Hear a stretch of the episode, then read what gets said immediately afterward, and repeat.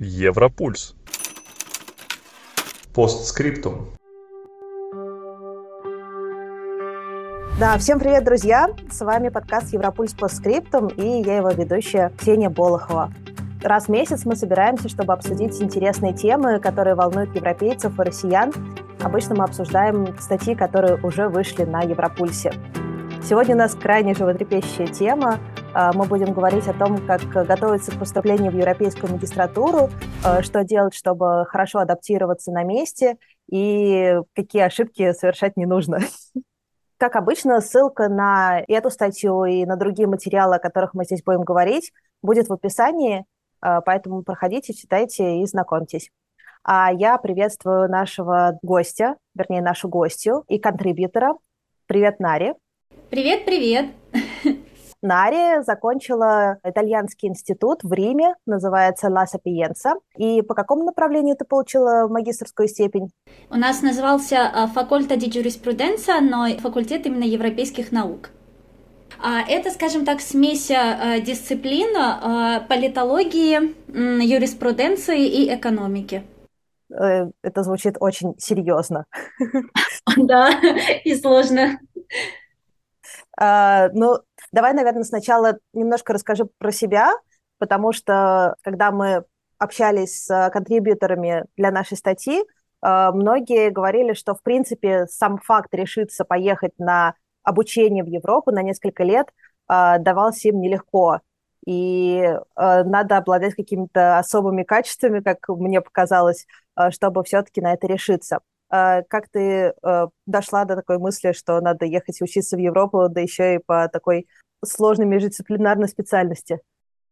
Угу. Впервые в жизни я оказалась в Европе в 2018 году точно, когда я улетела учиться в Польшу по обмену.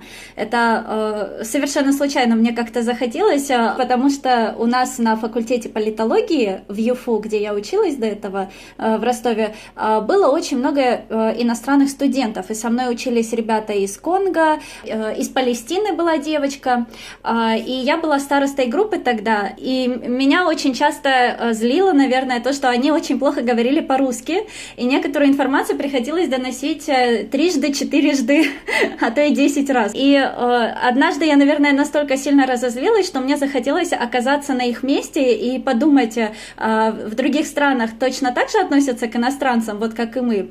Э, я поискала у нас в университете, была такая возможность уехать учиться по обмену. А, и э, наш университет подписывал соглашение с тремя странами, это была Франция, Италия и Польша. Э, я выбрала такой более бюджетный, это был Варшавский университет в Польше, с которым мы сотрудничали, и в нашем университете был конкурс на грант около 100 тысяч рублей, который позволял, ну, покрывал, скажем так, да, проживание полгода в, в другой стране. Тогда я впервые улетела в Европу, мне понравилось образование, я была очень удивлена, что там учат абсолютно не так, как у нас. Э, вообще, в принципе, с профессором можно спокойно сидеть, рассуждать на любые темы. И э, что очень сильно еще понравилось, ни один из профессоров не смотрел сверху вниз на тебя э, и уважал твое мнение, даже если оно, оно в принципе, не совпадало по каким-то точкам зрения. Но, опять же, тогда было довольно-таки сложно после крымских событий, а, вот, поэтому, когда знали, что у меня русский паспорт, ну, вообще, что я из России, а, возникали вопросы с некоторыми профессорами. А, но в итоге получилось закончить, э, очень интересно было.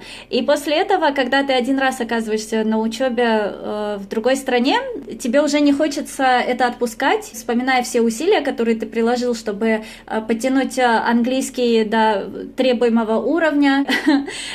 И у нас там тоже, как один из экзаменов, было написание своей мини-дипломной работы, тоже было довольно сложно, и поэтому я подумала, ну, если получилось раз, значит, получится еще раз. И, и после этого в четвертом курсе. Изначально я планировала поступать в МГУ или МГИМО, А потом решила, что э, нет, лучше уеду куда-нибудь в Европу. И на тот момент у меня была э, вот одним из политиков, да, э, которые привлекали меня, в принципе, была Федерика Магерини. Э, и я увидела, что, в принципе, она итальянка и закончила университет Ла Сапиенса.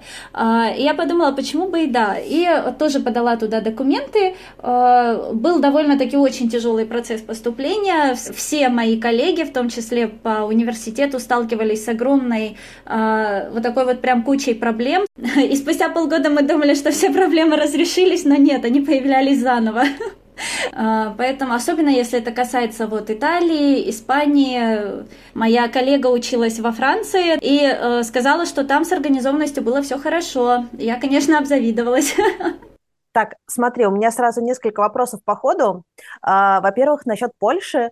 Я правильно понимаю, что это была программа обмена? Тут просто надо понимать, что чтобы учиться в Европе, существуют разные возможности, и одна из них это если вы уже студент в России, а, это поехать по обмену, и вот с ней на самом деле сейчас есть проблемы. Да, это оно. То самое, скажем так, э, у каждого университета в России есть свои какие-то внутренние соглашения с университетами в Европе. А, и именно у нашего универа а, было три соглашения с Польшей, с Францией, Италией. И это был не Erasmus, а именно Change of Students. То есть так и называлось. Угу. И по идее сейчас, э, несмотря на выход из баллонского процесса, э, в теории такие возможности могут сохраняться, но это зависит уже от э, конкретного вуза, и надо узнавать там в своем отделе, да? Да, международный отдел, он есть на сайте каждого университета, он прям так называется. И э, да, если вообще такое интересно, то лучше сразу идти в международный отдел и там решать это. И, и желательно заранее, то есть у меня это было в спешке, в большой, потому что я совершенно случайно узнала про конкурс и решила попробовать. То есть буквально за неделю, даже на полгода, да, э, чтобы просто уехать и вернуться, желательно хотя бы пару месяцев так, хорошо. И вот ты несколько раз упомянула, что надо быть готовым к тому, что у вас будут проблемы. Ты не могла бы сказать, вот, не знаю, топ-3 именно конкретных кейсов, потому что плохая организация может простираться от, э, я не знаю, отсутствия не знаю, mm-hmm. веганского меню и до каких-то супер насущных из серии, знаете, а мне сегодня негде спать, у меня нет места в общежитии. Да, вот именно как раз-таки общежитие, вообще жилье, это была самая огромная проблема, с которой мы столкнулись. Мы, э, к сожалению, к этому не были готовы, потому что когда я в Польшу улетала, у нас было, ну, заранее нам определяли общежитие, то есть не приходилось ничего делать. А в Италии почему-то, э, когда ты прилетаешь, ты сначала должен месяц или два где-то прожить, непонятно где, чтобы получить общежитие, потому что э, в Европе, в принципе, если ты поступаешь на бюджетную основу, это не дает тебе гарантию, что ты будешь учиться на стипендии и получишь общежитие. В России у нас наоборот, да, если это бюджет, значит, в основном это всегда еще общежитие и стипендия. Здесь на каждый э, на каждый этот вариант, да, скажем, нужно подавать э, отдельно документы. А, это еще одна проблема с этими документами. А, процесс приема заявок несколько месяцев. Мы сначала думали, зачем так много, а потом поняли, что это на самом деле а, такая огромная головная боль. Студентов огромное количество, тем более если это государственный университет страны, находящийся в столице, да, и у него большой престиж, то огромное количество студентов, которых а, а, обработать администрация не успевает. Вот, поэтому ты можешь ходить в университет, слушать предметы, но к экзаменам ты не будешь допущен до тех пор, пока тебя не зачислят в университет вот эти вот э, недобрые люди. И у меня даже одна знакомая столкнулась с проблемой, что она больше полугода не могла быть зачислена. И когда она пришла на экзамен, профессор сказал, что он не будет принимать ее экзамен, пока ее имя не появится в реестре семестре. вот. И ей пришлось э, ждать снова пару месяцев, пока ее зачислят, и она сможет сдать экзамен. А, а сколько у тебя ушло времени на то, чтобы тебя зачислили? А у меня была проблема с документом о составе семьи, потому что на тот момент в России перестали выпускать эту бумажку, а она очень сильно нужна была в Италии. И э, я думала, что за пару недель я уже буду зачислена, потому что все мои документы были готовы, но вот из-за вот этой бумажки мне приходилось э, обращаться кому-то в, в Россию за помощью. И самое важное, когда вы уезжаете в Европу или, ну, в принципе, неважно куда, на учебу, обязательно нужно оставить доверенность на кого-то, желательно близкого человека, которому вы можете внезапно позвонить посреди ночи и сказать, мне нужна завтра вот эта бумага, пожалуйста, сделай мне ее и отправь в Италию. Вот. А, и желательно в эту доверенность включить абсолютно все моменты, то есть банковские операции, чтобы человек мог выполнять, забирать какие-то документы а, из МФЦ, а, то есть все, все. Это вот прям, знаете, такая огромная рекомендация, потому что никто из нас этого не сделал, и потом всем приходилось тратить большие деньги, чтобы возвращаться в Россию или в Иран, ну, кто откуда приехал, да, и э, снова делать эти бумаги в процессе учебы, вернуться обратно. Вот, поэтому э, учитесь на наших ошибках и делайте доверенность. Вот так. А, аватар такой оставить. А, ох, ладно, ну давай а, людям, которые пока еще не совсем запуганы, дослушал до этого момента и не передумал ехать, давай расскажем, наверное, немножко с самого начала и поговорим про ошибки, о которых мы писали вот в этой статье. А, для того, чтобы ее сделать, мы опросили несколько студентов, несколько выпускников и несколько сотрудников вот этих самых международных отделов вузов или международных учебных программ вроде Erasmus, чтобы узнать, э, с какими проблемами люди сталкиваются и как рекомендуется их решать. А, на самом деле, да, про документы это вообще отдельная тема. Но еще очень многие писали про то, как вообще люди выбирают э, специальность, выбирают университет. Давай, наверное, сначала именно про специальность. Были ли у тебя какие-то сомнения э, насчет того, стоит ли тебе быть э, экспертом в европейских стадис? Угу. А, на самом деле нет, я пошла туда, ну, осознанно, поскольку в России я училась на политолога, в Польше я училась также на политолога-международника, и а, во время учебы я просто заметила в своих знаниях пробел. А, я не понимала смысла международных договоров, то есть я понимала, насколько они важны, но я не понимала, как юридически все это оформляется.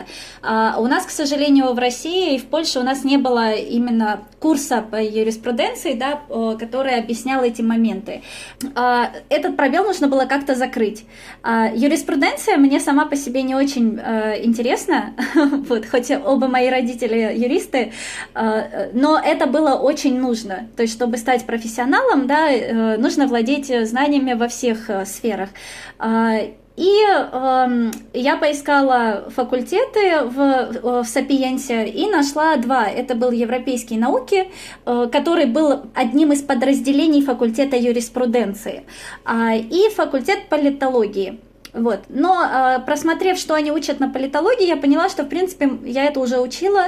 Э, то есть это будет просто повторение. Да? Повторение, конечно, мать учения, но э, не в этом случае, когда от магистратуры зависит дальнейшая жизнь уже. Вот. И если вам нужно заполнить именно пробелы в знаниях, то нужно э, э, осознанно выбрать факультет, который может вам это дать. И не просто по названию, а вам нужно именно зайти и прочитать, какие предметы и курсы у вас там будут. Потому что в Европе вы сами выбираете, какие курсы курсы хотите изучать. То есть не будет такого, как в России, например, что вы пришли э, на факультет юриспруденции, да, и вам уже поставили. Э, в этом месяце вы учите там конституционное право э, или в следующем интеллектуальное. Нет, тут вы сами выбираете, что хотите учить, то у вас и будет в дипломе. Вот. И очень важно с чем, например, столкнулись некоторые мои коллеги, которым пришлось оставаться по 4-5 лет, а, потому что они пришли, например, с факультета переводчика, э, как-то переводоведения, наверное, называется, а, и они решили, что справятся с факультетом нашим европейских наук. В итоге они по три раза пересдавали какие-то экзамены, они, в принципе, не понимали основы права, э, истории, политологии, для них это было очень сложно. Поэтому, хоть в Европе а, говорят, что вы можете поменять менять свою профессию, то есть э, бакалавриат отучиться на одно, магистратуру на другое, э, я этого не рекомендую делать. Э, просто на примере моих одногруппников. Но если вы хотите, если вы готовы пройти через это, то, конечно, почему бы и да. Да, я вспомнила, что у нас на Европульсе была статья про вечных студентов именно в Италии. Я так понимаю, что это все-таки есть какая-то специфика именно страны, потому что в некоторых странах, если вы слишком часто уходите в академические отпуска, э, то там 4-5 лет никто вам не будет продлевать возможность учиться на бакалавриате. Ну, у нас, э, например, в Сапиенсе можно было учиться 5 лет – то есть, если магистратура была два года, ты мог пять лет продлевать учебу. Некоторые студенты продлевали ее в целях э, получения ВНЖ. То есть, э, э, если ты студент, гораздо проще получить ВНЖ, да, и оставаться в, на территории страны. И как это происходит? Если мы поступаем на бюджетную основу и получаем стипендию, то первые два года ты получаешь стабильно стипендию. Если продлеваешь учебу на третий год, получаешь половину стипендии, а четвертый, пятый год ты уже учишься за свой счет. Слушай, а вот эта стипендия, э, она дается безвозмездно или вы должны будете после выпуска ее выплачивать, как бы возвращать государству? Да, конечно, безвозмездно. Э, единственное, что сроки стипендий, они все разные абсолютно. И э, у нас было за два года, у нас была стипендия 10 тысяч евро, и их делили так. Первый год мы получили две с половиной тысячи евро, а второй год семь с половиной. Да, то есть они сделали это абсолютно нерационально. И в итоге очень часто э, студентам приходилось либо идти на какие-то подработки, хотя в Италии это было довольно сложно, даже чтобы устроиться доставщиком пиццы, да, нужно было самому э, резервировать э, скутер, а, для этого нужны были права, и, э, в принципе, вообще найти работу в Италии было крайне сложно, и сами итальянцы об этом тоже говорили. А, поэтому, да, если идете в, учиться в Европу, то лучше не брать с нас пример э, и заранее поднять какую-то сумму денег, чтобы у вас была такая финансовая подушка, там тысяч пять евро, например, а, на которую можно опереться. Потому что даже когда заканчивается процесс вот этой бюрократии, сбора документов, зачисления в университет, а, появляются потом списки тех, кто получил, готов, будет получать стипендию через месяц или два. Угу. Но э, тут на самом деле есть э, светлая сторона того, что я услышала, потому что, э, насколько я знаю, вообще не все университеты предлагают стипендию э, вне зависимости от того, сколько вам лет или когда у вас было последнее образование. Например, в Германии. Многие университеты смотрят на то, когда вы получили диплом, скажем, об окончании бакалавриата, Э, если он вам был выдан пять лет назад или больше, то у вас, в принципе, нет возможности претендовать на стипендию.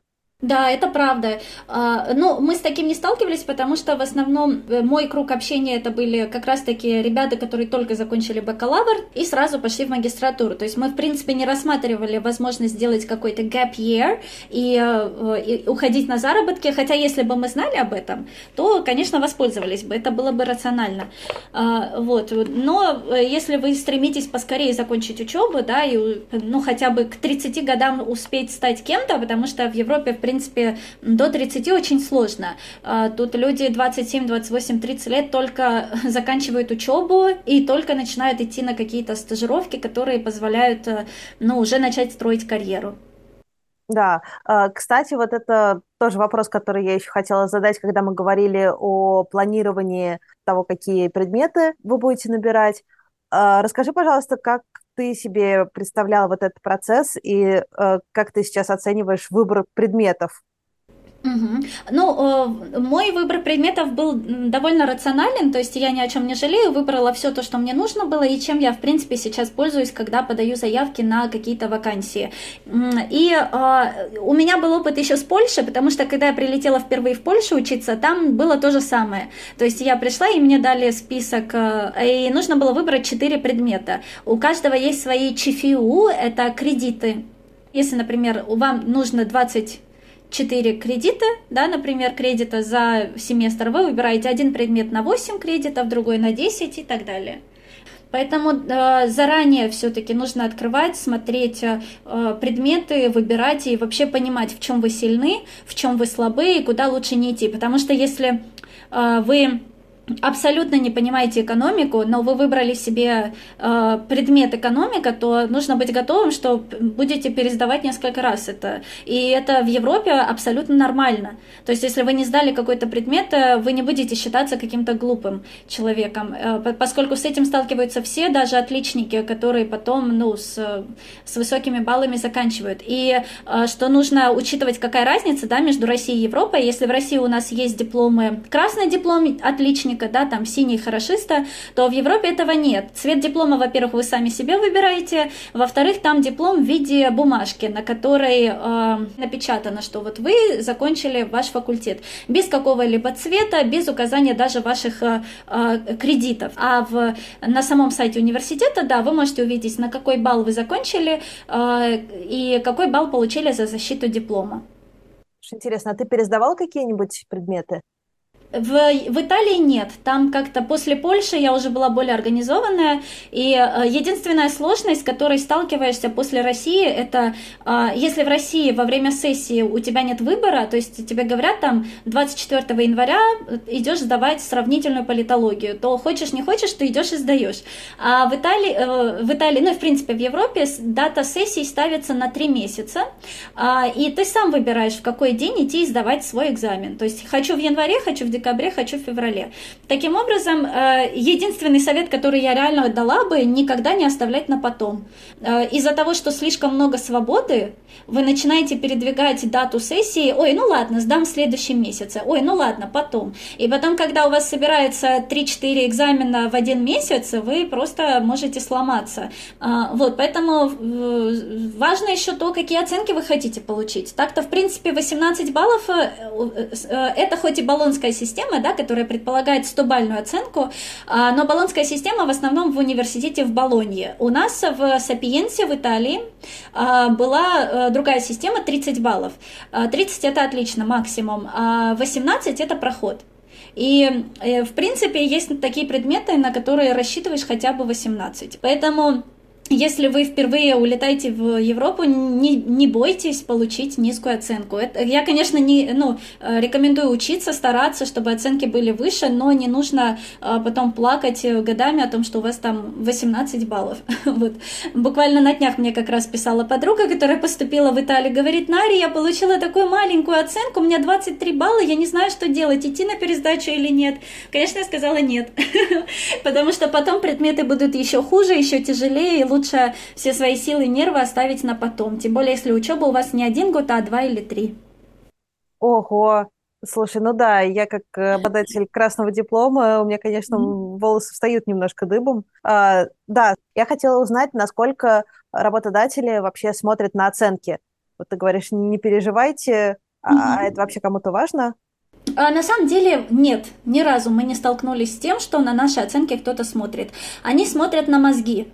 А, да, когда ты закончила э, магистратуру? Э, господи, 10-10, 10, 10 октября. Угу. То есть, в общем, совсем немного времени прошло, там, и ты уже активно резюме рассылаешь, правильно, и вакансии ищешь. Да, да, да. В ООН и в Европейском Союзе я открываю.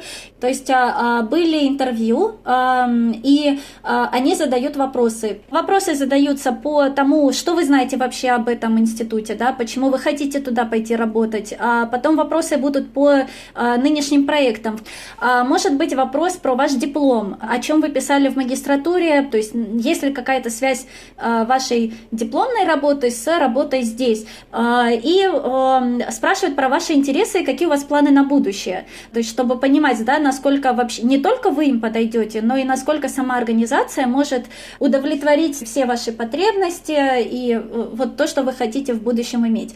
И если э, они видят, что ну как-то не, не совсем вот в нужное русло идет э, диалог, они могут вам это и сказать. То есть они очень, в принципе, такие прямолинейные люди, но очень доброжелательные. Просто нужно быть готовым принимать еще объективную критику э, и в таких местах фидбэк обратный да, дается довольно-таки подробный. У меня были вакансии, в которые я подавала пока что только свое резюме, и э, меня еще не приглашали вот в этих компаниях на интервью, и хоть и при, приходил отказ, но они писали, что, например, а, ваше резюме нам очень сильно понравилось, а, но, к сожалению, пока что не можем взять только из-за того, что, например, уровень немецкого языка не C2. То есть желательно говорить об этом честно.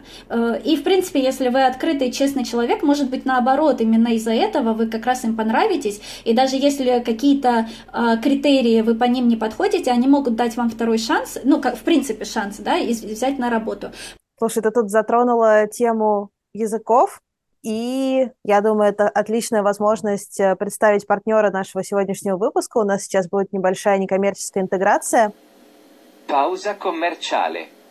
К нам обратился итальянский институт в Москве и предложил посотрудничать и рассказать о курсах итальянского. Вот, я хотела у тебя спросить, ты ведь приехала и училась на английском, правильно? Насколько было э, легко или сложно жить в Италии без знания итальянского? О, это было очень сложно, э, поэтому я, ну, highly recommend, чтобы все подтянули свой итальянский хотя бы немного. Очень важно выучить простые слова, как пройти, э, где купить, э, название продуктов, это вообще отдельная тема. Когда вы идете в магазин, вы видите какие-то слова и не понимаете просто, где сметана, она вообще существует в этой стране или нет. Я тоже думала про такие курсы, потому что вы изучаете не только язык, но и про культуру страны. Это очень важно. Вы а, поймете, в какое время что работает, вы поймете, как вообще стоит общаться. Вот в Италии очень желательно использовать жесты при общении. Если вы их не используете, видно, что вы иностранец. Поэтому даже сейчас мы общаемся с помощью жестов до дома. Это уже настолько вливается просто в вашу кровь. А, и очень важно знать э, режим работы, да, когда у них там будет коллационе, и когда у них там будет ужин. А, и знаете, что даже если вы идете туда с каким-то уровнем языка, вы все равно э, будете в ступоре, когда с вами начнут общаться. Да, да, спасибо. И я еще добавлю, что действительно у итальянского института э, есть специальные курсы для абсолютно всех уровней. И если вы только-только знакомитесь с Италией и с итальянским языком, и если вам надо немножко подтянуть язык до уровня C2, чтобы успешно сдать экзамен на международный сертификат, на любые цели вы найдете свой курс, Плюс, даже если вы живете далеко от Москвы, то в Итальянском институте культуры есть онлайн-курсы. Плюс здесь можно выбрать разные цели вашего обучения и заранее их обговорить с знающими преподавателями, которые помогут вам подобрать самую комфортную программу обучения. Можно как изучать э, вот такие культурные особенности, чтобы поехать, например, туристом и врубиться, что вообще происходит вокруг – Э, можно подготовиться к долгосрочному пребыванию, если вы едете в магистратуру, или подтянуть специальную лексику для того, чтобы учить какой-то предмет уже на итальянском языке. А можно просто знакомиться с итальянской культурой и радостно смотреть фильмы в оригинале. Ссылка на сайт Итальянского института культуры будет в описании. Э, смотрите, переходите, скоро будет новый набор.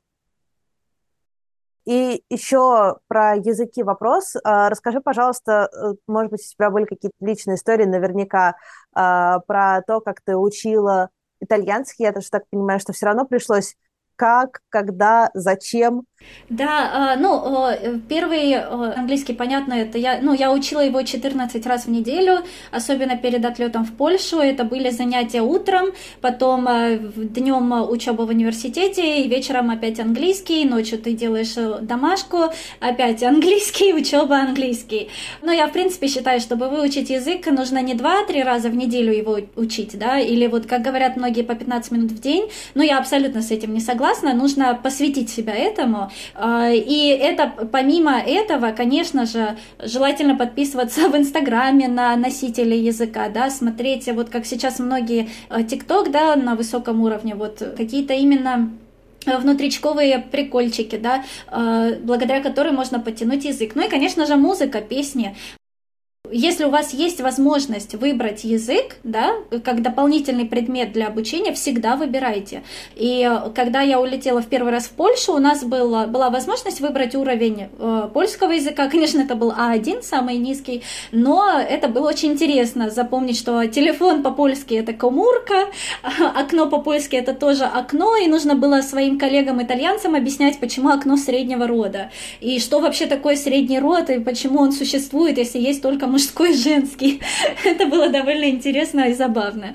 Вот. И Потом а, я очень часто принимала участие в школе БРИКС. А, ну, и, в принципе, все знают, да, про организацию БРИКС, Бразилия, Россия, Индия, Китай, Саус Африка. Там а, мы познакомились вот со многими, а, кто, в принципе, продвигал а, разные, в принципе, языки, и э, нам очень понравился еще китайский. И нас хотели пригласить в, в Китай, в Шанхае есть, э, как сказать, мозговой центр. Э, это организации, которые создают политические прогнозы на будущее твоей страны. А, вот, и мы как раз в России изучали политическое прогнозирование, то есть были теоретические знания, которые можно было бы улучшить на практике. Тогда я начала изучать китайский, но на Нихаома это и закончилось. В принципе, я увидела, что это чрезвычайно сложно, а, и подумала, ну ладно, лучше в Европу. вот. Поэтому решила, пусть будет Италия, Европа, и начала учить итальянский. Конечно, это было по песням. Если знаете, есть фестиваль Сан-Ремо знаменитый в Италии, там вы услышите очень много знаменитых итальянских песен. Вот, можно учить язык по ним. Также, конечно, книжки покупаем, изучаем вот цифры, мама, папа, брат, сестра, все это, и потом все равно прилетаешь, у тебя культурный шок, все забываешь, все, что учил, и учишься заново. Но в стране есть всегда дополнительные курсы для беженцев, для мигрантов, для студентов, и они очень часто бывают бесплатными. Но, конечно, это не тот уровень, который вам могут оказать, э, если вы идете в культурный центр языковой, да, какой-то изучать. Там к вам будет очень индивидуальный подход, э, а с, в таких курсах хорошо, что они есть, но там уровень сильно не вытянешь. То есть только чтобы на бытовом уровне что-то суметь сказать. Вот. Да, да. Насчет культурного шока, кстати, тоже интересно, э, что тебе показалось самым э, шокирующим.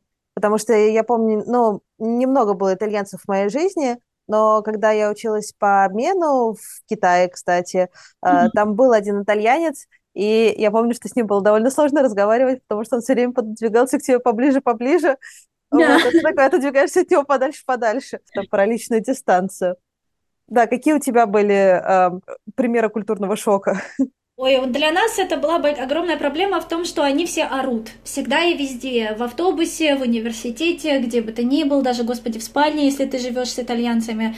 В столовке невозможно было никогда покушать как-то в тишине, потому что всегда все орали, кто-то там дрался, э, пощечины друг другу давали, просто потому что они так как-то выражали свою то ли любовь, то ли восхищение. И очень сложно привыкнуть к этому, когда в России в общественных местах, в принципе, люди говорят тихо, стараются никто никому не мешать, а здесь наоборот, все орут еще и так, чтобы весь мир их услышал. И был один такой момент, я тогда долго думала, стоит ли мне оставаться в Италии, когда я села в автобус, и мне нужно было поехать из университета в город. А, мы едем в автобусе, заходят два итальянца, совсем чужие друг другу люди, они не были знакомыми.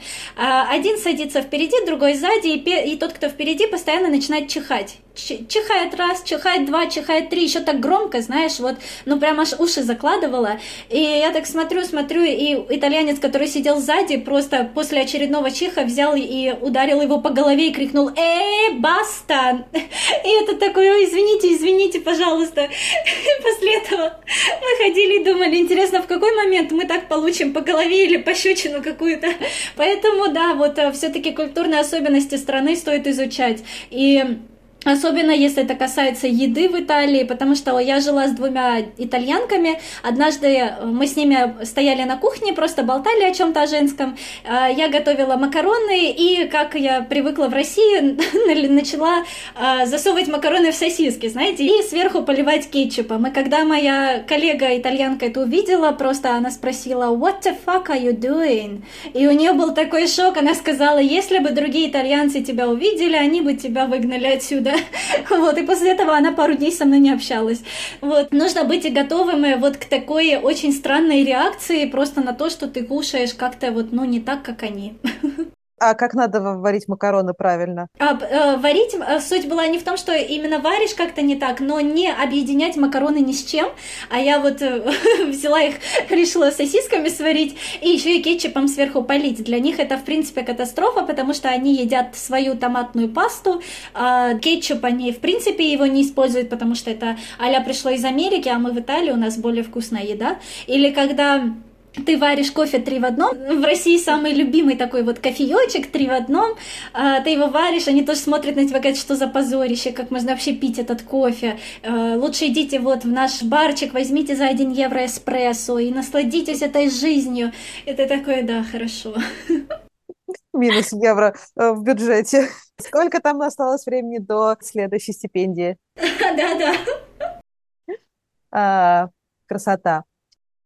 А скажи, пожалуйста, вот э, тебе где комфортнее? Вот после учебы в Италии, жизнь в Германии. Кажется ли тебе э, ближе по духу и поэтому легче? Или ты как-то вжилась в итальянскую вот эту культуру? Э, ну, я вжилась в итальянскую культуру, просто северные страны. Если вы хотите иметь высокооплачиваемую работу, да, то, конечно, здесь работу нужно искать в северных странах. Но если вы хотите жить э, вот просто, чтобы душа пела, то лучше остаться в южных странах, таких как Италия. Я, в принципе, рассматриваю вариант возвращения в Италию, потому что это замечательная страна, э, вкусная еда, очень добрые люди. Если вы пойдете, будете гулять с открытой там сумочкой, к вам обязательно подойдут и об этом скажут. Если вы что-то потеряете, это достанут и за вами побегут. И, например, вот в Испании, когда мы были, там очень сильно, ну, кражи, да, очень много крадут.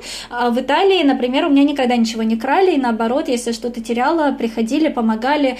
И там жизнь, ну, действительно прекрасна. Главное не поддаваться э, слишком сильно всяким э, соблазнам насчет моречка, вкусной еды и того, что можно работать просто барменом. Э, нет, если вы идете учиться, да, и строить карьеру, то, ну, делайте это до конца.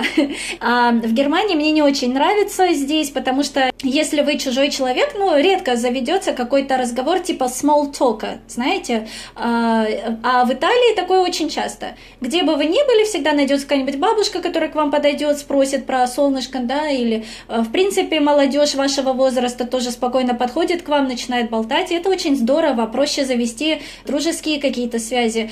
В Германии здесь же все-таки каждый закрыт в себе, и даже для меня, хотя ну, я, в принципе, считаю себя очень общительным и открытым человеком, даже для меня появились вопросы с тем, чтобы подружиться с кем-то, еле-еле за 8 месяцев я нашла одну подругу.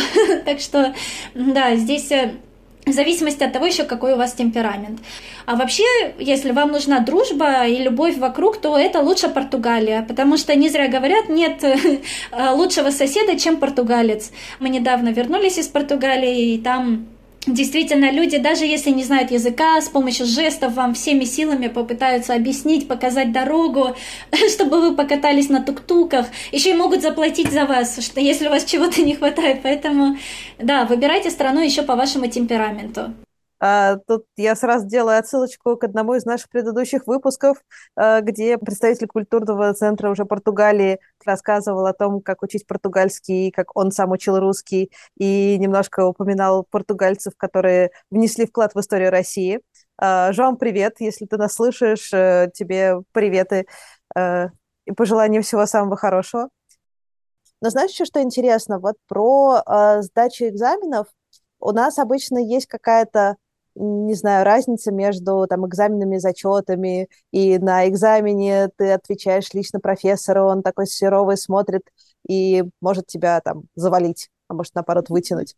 Вот, насколько я понимаю, в Европе все-таки чаще сейчас даже экзамены идут как э, тестирование письменное, но в Италии все еще есть вот эта э, культура сдавать лично профессору устный экзамен.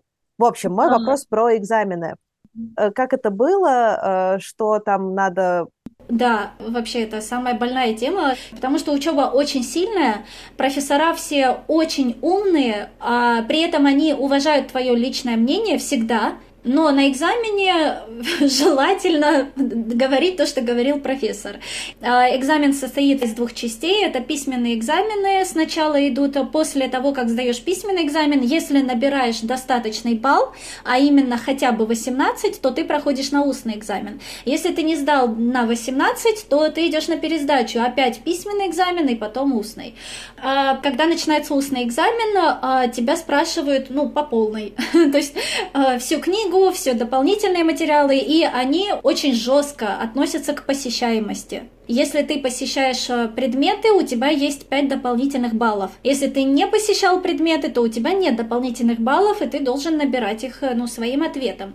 Поэтому если ты прилежный студент, который все время ходит на занятия, постоянно делает конспекты, потому что профессора все наши заставляли делать конспекты.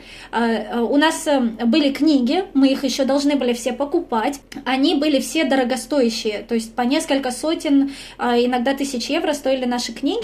А, и мы скидывались, например, группой, все там по чуть-чуть скинулись и купили одну книгу, распечатали потом ее э, по дешевке в каком-то копицентре. А саму книгу отдавали, например, университету или профессору.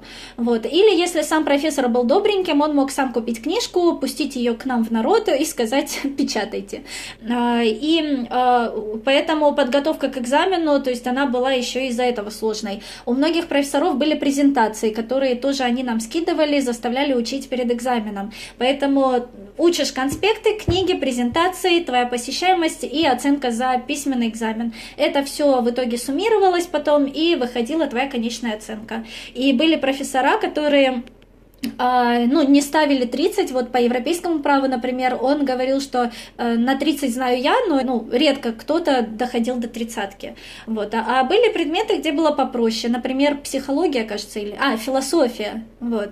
И когда вы идете на экзамен, тоже могут быть очень разные вопросы, а почему вы считаете, что вы не дерево? Вот. И там, в принципе, тестовых не было задач, только устные.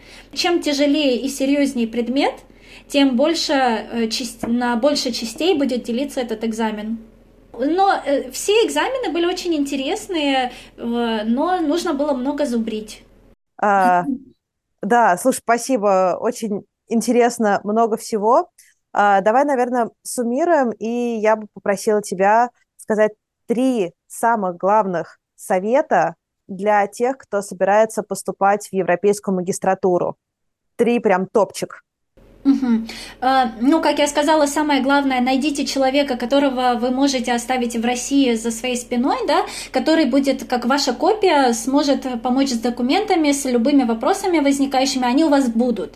Поэтому пишите доверенность на близкого человека, в моем случае это была мамочка моя, желательно вот кого-то из родственников. Раз. Да. Второе, это обязательно учите язык, а, и не бойтесь того, что вы столкнетесь с культурным шоком. Мне кажется, что его не избежать. А, нужно быть э, таким скажем так, человеком, который готов к риску, да, вот часто говорят, индивидуальный предприниматель это в первую очередь человек, который, который готов чем-то рискнуть, да, а, и в нашем случае студент-абитуриент в Европе это тоже, считайте, как ИП, да, который поехал и рискует всем, что у него было, то есть годами, которые он мог бы провести в своей стране, да, э, встав на ноги, получив карьеру у себя, вы оставляете своих друзей, вы оставляете свою семью. За спиной, вы идете сами открывать что-то новое, Поэтому главное не бояться и не, не стесняться того, что вам плохо, не бойтесь жаловаться, то есть это вполне нормально. И Моральная подготовка желательно с помощью языка. И, э, ну, в принципе, иметь рядом с собой какую-то поддержку, если можете заранее увидеть каких-то выпускников вашего вуза, с ними построить какие-то доверительные отношения, и не нужно стоять в стороне, когда все собираются в какие-то группы дружеские, и вы вместе проблемы будете все решать, вместе к экзаменам будете готовиться, особенно к экзаменам, вы будете друг другу задавать вопросы, если сможете списать, будете делиться списываниями, поэтому главное не быть одним, одному, точнее точнее. На этой чудесной ноте я хочу тебя поблагодарить. Нари, спасибо большое. И спасибо, что помогла сделать нам эту чудесную статью с э, ошибками студентов и абитуриентов. А с вами был Европульс по скриптум и Ксения Болохова. Всего хорошего. Будьте добрыми.